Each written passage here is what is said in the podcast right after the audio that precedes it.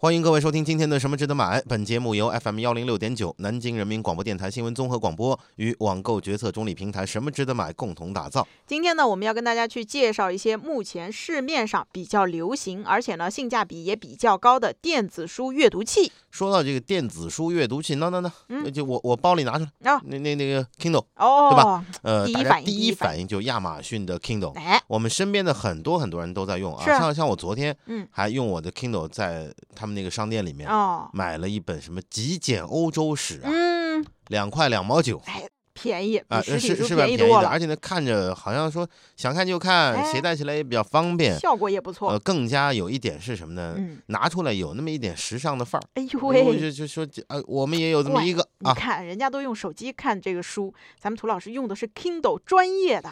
那是当初我给我老婆买哎，的，买了之后呢，她后来买升级换代的，哦，新都都这样，都这样。这老板们我告诉你啊拿去用吧，这 i iPhone 那七还八马上就哎出来了啊，七你你马上就可以用 iPhone 六 S 了，哎，是吧老段子，老段子啊，是这意思吧？嗯，啊，那么当然呢，Kindle 是现在知名度最高、最流行的一款电子书阅读器。嗯啊，不过除了它，还有其他很多的品牌的这个电子书阅读器也是值得买的。嗯，所以你有必要听听我们今天这档节目，哎啊，听了之后呢，让你眼界能开阔一点。嗯嗯，当然，嗯，你以后出去的时候，有有人拿一 Kindle 出来，嗯，然后呢，大家顺着这个话题聊开的时候，是你就可以啊，跟他们讲说，其实啊，除了 Kindle 之外啊还，有啊，哎，等等等等之类的啊。多的那啥啥，哎呀，行震死他们。啊哎是，那在开始今天的话题之前呢，咱们啊先来介绍介绍这个电子书阅读器的历史。那据说人类第一次尝试把这个纸质书变得更加便携和自动化呢，是在一九四九年的时候。当时呢，在西班牙有一位女教师，她为了减轻学生的负担，就尝试把这个文本呢印在一个布满卷轴的手提箱当中，更加的便于携带。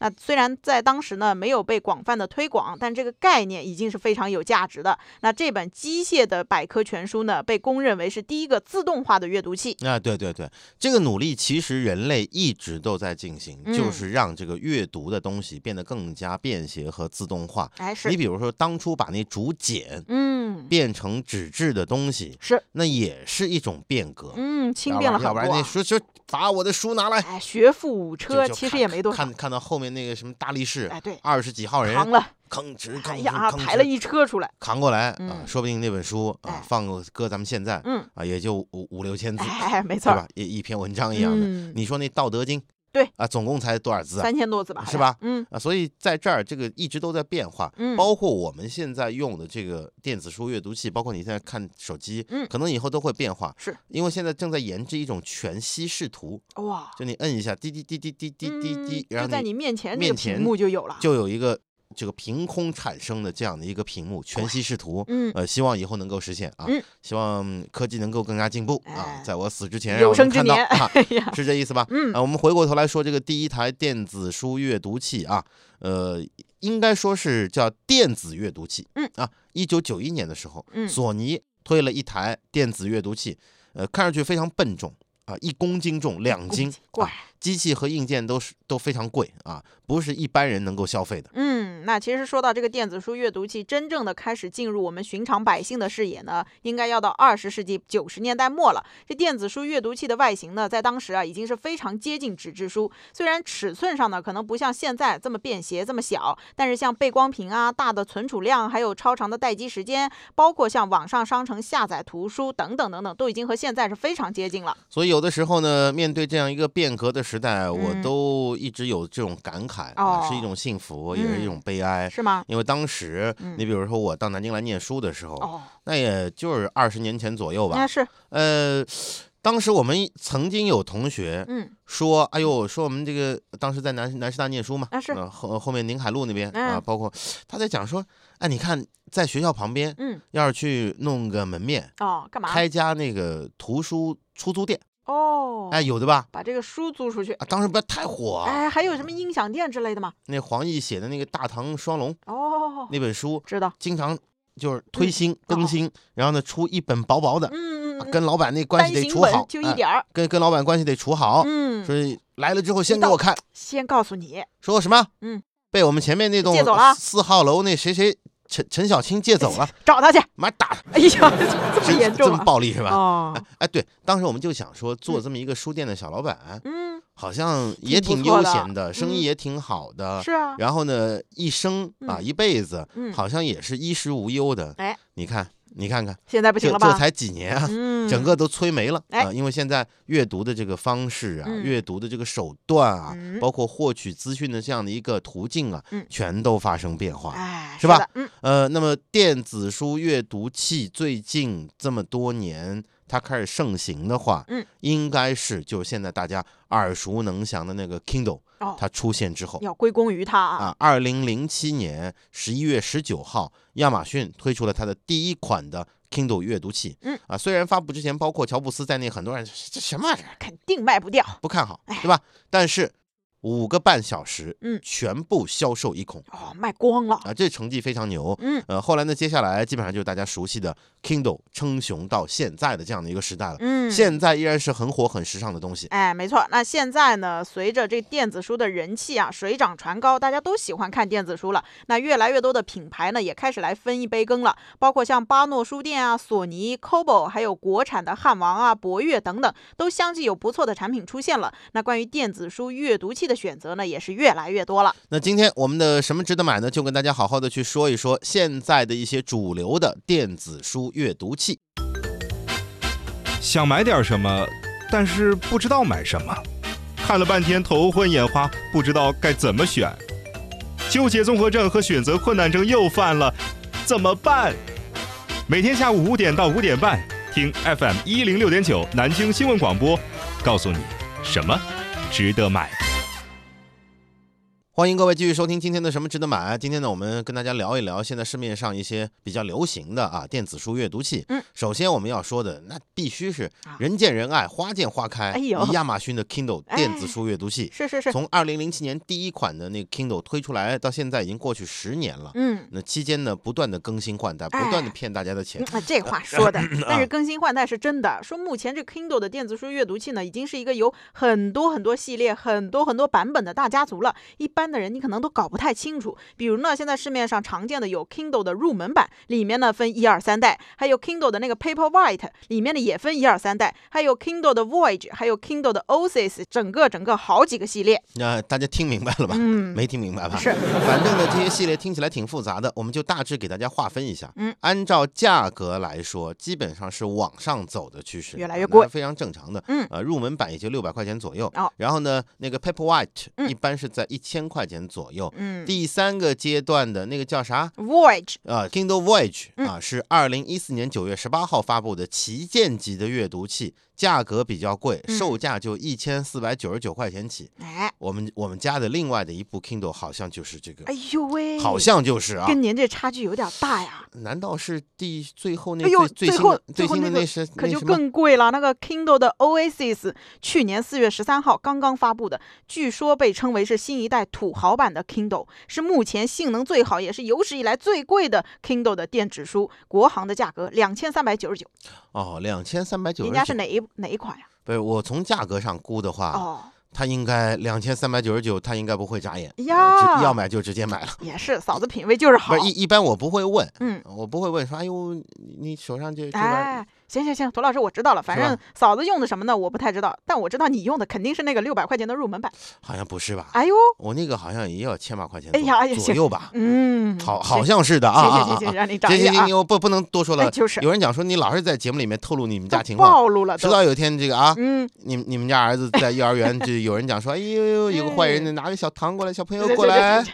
怎你么说呢都？你你你爸是不是什么？你你妈是不是？你是不是在这个学学这个家里面经常说什么什么口头禅的？你爸是不是用那个一千多块钱 Kindle 的那个？哦，认识认识，你好。哎呀，行行行，我们今天呢就给大家来介绍介绍这个售价六百块钱左右的 Kindle 入门版。因为呢，我们只有嘛普遍觉得说，除非你是特别特别喜欢这个电子书，或者说你就是一个 Kindle 粉，否则呢你就没有什么必要去追求那大几千的土豪版啊、旗舰版之类的了。简单跟大家说一下啊、嗯 k i n d l e 的入门版六寸红外线触摸屏，分辨率是八百乘以六百，嗯，没有背光，嗯四 G 内存，嗯，定位于学生人群，里面呢有现代英汉词典等多本词典工具书、嗯啊。现在呢，在这个入门版的这个系列里面，也在不断的推出新的代系。嗯。Kindle 入门版最新已经是出到了第三代了啊。哎，没错。那比起上一代的版本呢，这个全新的 Kindle 啊，体型上更加的轻盈，比上一代呢要薄百分之十一，轻百分之十六，阅读体验呢会更加的流畅。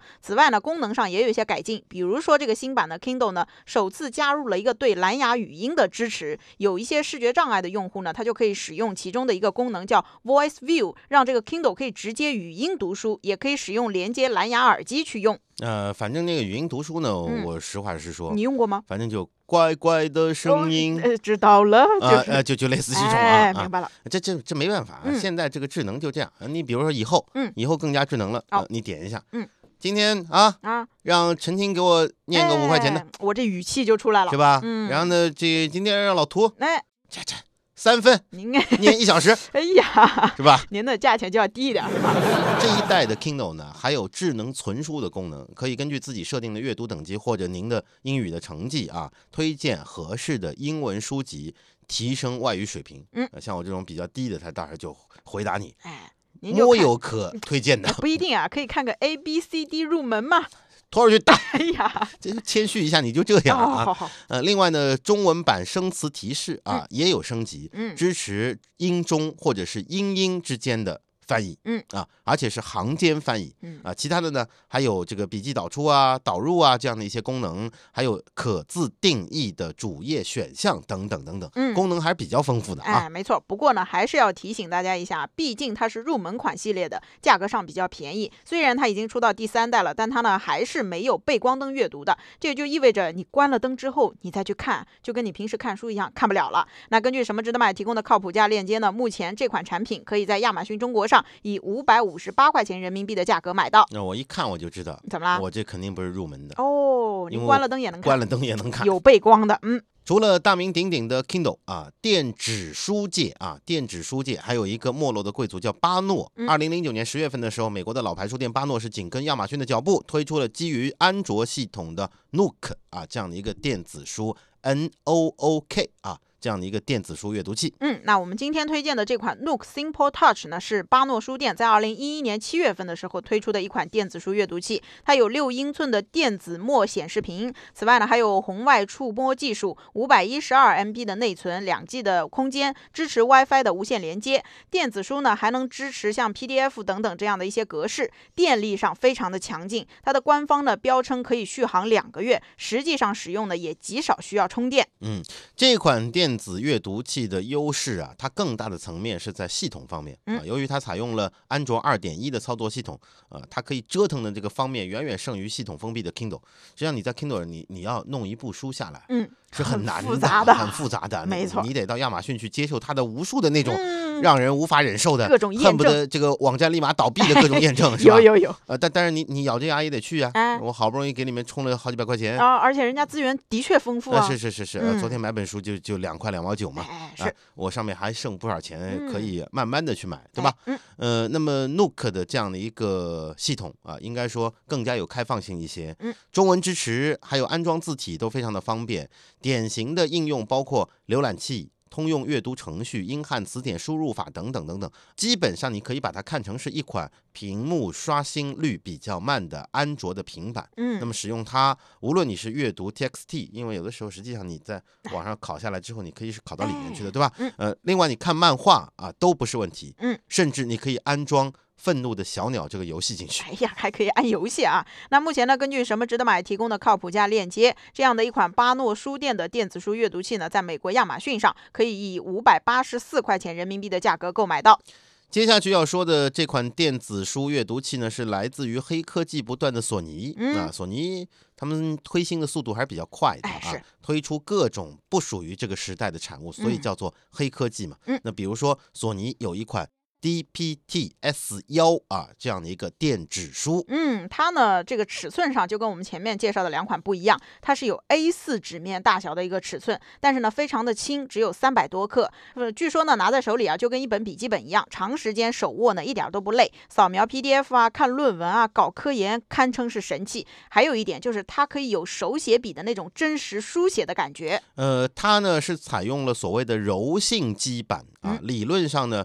呃，书写呢是可以产生表面的形变的，嗯啊，这个我们用说人话，哎，这翻译过来就是用专用的笔写字是可以媲美真实的书写体验的，哦，就像在纸上写的一样。这厉害了那对于我来说就很悲催啊，啊？为什么？因为不管怎么样，嗯你字一样的丑呀。哎，这这话说试问哪一个产品，包括带压力的手写板，能够让你感觉到在纸页上用钢笔书写呢？嗯，有吗？比较难。好像没有，就好像就只有索尼这一款啊。嗯，而且呢，它是自带两种颜色的笔记，啊，然后呢，你同步到电脑上面是能够看到不同的颜色的，哎，是啊。我们有时候批阅的时候，嗯，是吧？对，呃，这个红笔，嗯，然后呢蓝笔，哎，啊，就不同颜色嘛。对，那你正好，他他到时候报个什么，曾经报个什么报告上来，嗯，我拿这个一圈红笔就是写错的地方，删掉，哎，哦不，一圈哦删掉，直接删掉删掉过去之后，嗯，那用蓝笔提醒一下自己，嗯，此处罚款五十。哎，这什么人啊？你是用这个功能的啊？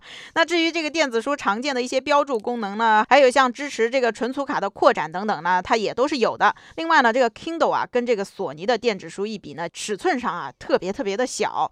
那另外像参数方面，它是一千六乘以九百的分辨率，非常的清晰。续航上呢也很棒，关闭 WiFi 的情况下是可以支持二十天以上的。嗯，有人呢喜欢比较大的那种感觉，就像嗯索尼的这个哎 A4 纸这么大，对吧嗯？也有人呢喜欢像 Kindle 那样的，嗯呃就是小巧玲珑的，对，呃，看你自己选择。嗯，呃，另外说这款产品，就索尼这款产品具备可弯曲，然后呢轻质和超薄的特点，支持手写笔，媲美真实的书写感受。呃，说得上是目前最适合用来处理 PDF 文件的阅读器。不过呢，缺点也是有的，没有嗯背光，哦而且价格很高。嗯。啊，也是很多人可能迟迟没有去买的这样的一个重要的原因啊。嗯，其实我觉得缺点里面啊那个价格比较高，真的是一个巨大的缺点。它价格到底高到什么地步呢？这缺点大了去了。哎，真的，我们也看了一下，根据什么值得买显示的靠谱价链接呢，目前这样的一款索尼的电子书，在日本亚马逊上的价格相当于人民币一万七千多块钱，怎么可能呢？怎么了？有这样的缺点是吧？嗯，根本不会搭理他，哎呀，看都不敢看，太贵了，太贵了啊！哎但是我们节目当中啊，嗯可能我们的听众是有土豪的，哎，是有人讲说，哎，我就喜欢这个，嗯，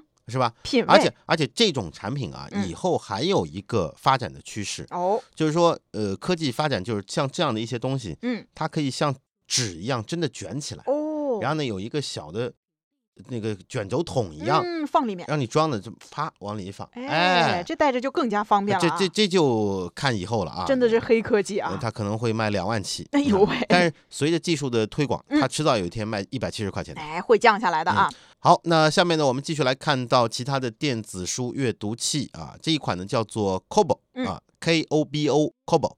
呃，Kobo 呢也是欧美市场主流的电子书品牌，来自于加拿大。嗯，二零一一年的时候呢，是被日本的一家企业收购，呃，后来它就在亚洲市场卖的就挺火的。嗯二零零四年呢，这家公司还接手了索尼旗下的电子书业务。嗯，那这个 Kobo 呢，电子书阅读器啊，它的旗下也出了很多的系列，像一开始呢有 Kobo Mini，还有现在像 Aura H2O。目前呢，这个 Kobo 它针对不同的需求推出了很多不同尺寸还有侧重点的机器，其中呢，像这个 Kobo Aura 啊，它就和那个 Kindle 的 Paperwhite 是直接的竞争对手，两者之间的配置呢非常的接近。两个相比呢，这个 c o b o 的优势啊在于性价比比较高，而且它的外观设计啊比较亮眼，比较好看。那我们今天要介绍的呢，也就是他们家的这款 c o b o Aura 的电子书阅读器。这款产品呢是采用了六寸的电子墨水屏幕啊，同时呢也是他们家六寸产品线中最轻和最薄的，嗯重量只有一百七十二点九克，厚度呢是八点一三毫米。毫米啊！呃，总共呢是有四个 GB 的存储的空间啊，可以通过 SD 卡扩展存储的容量。嗯，那在电池续航方面呢，在每天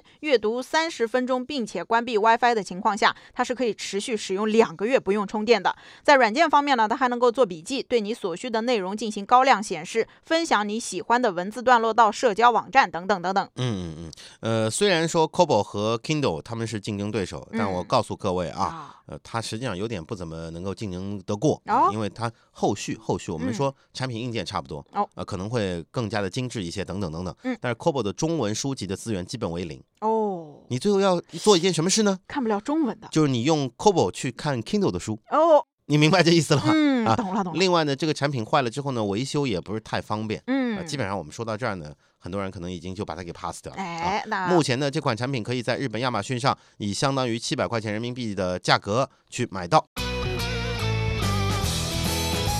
您正在收听的是什么值得买？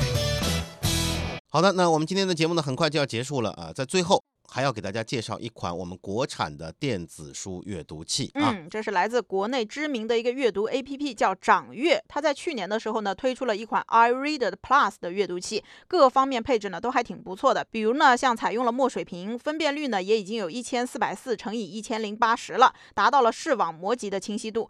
它的屏幕呢是六点八寸的，还有容量呢有八个 G，都更加适合阅读。另外功能上呢也挺强大的，大部分的主流格式的电子书呢它都是可以支持的。呃当然，我们说它有一些什么不足的地方，就是电子书的资源量不足，啊，比嗯不上亚马逊的 Kindle。嗯而且呢，因为一开始是做阅读 APP 起家的，所以掌阅的图书资源大多数还是网络文学，哦，明白这意思了吧？嗯，但是实际上，我们前面好好好多人都拿这个来看，都是看网络文学，啊是吧？？啊，那么根据什么值得买提供的靠谱链接，这款掌阅的电子书呢，是可以在 iRead 的官网上面是九百九十九块钱就可以买到了啊。那今天我们节目当中提到的所有的产品清单呢，大家都可以发送关键词零二二二到什么值得买的微信公众号，就能够获得相关链接推送，了解到更多的内容。咱们今天节目就到这里，感谢各位的收听，呃，明天继续再聊什么值得买。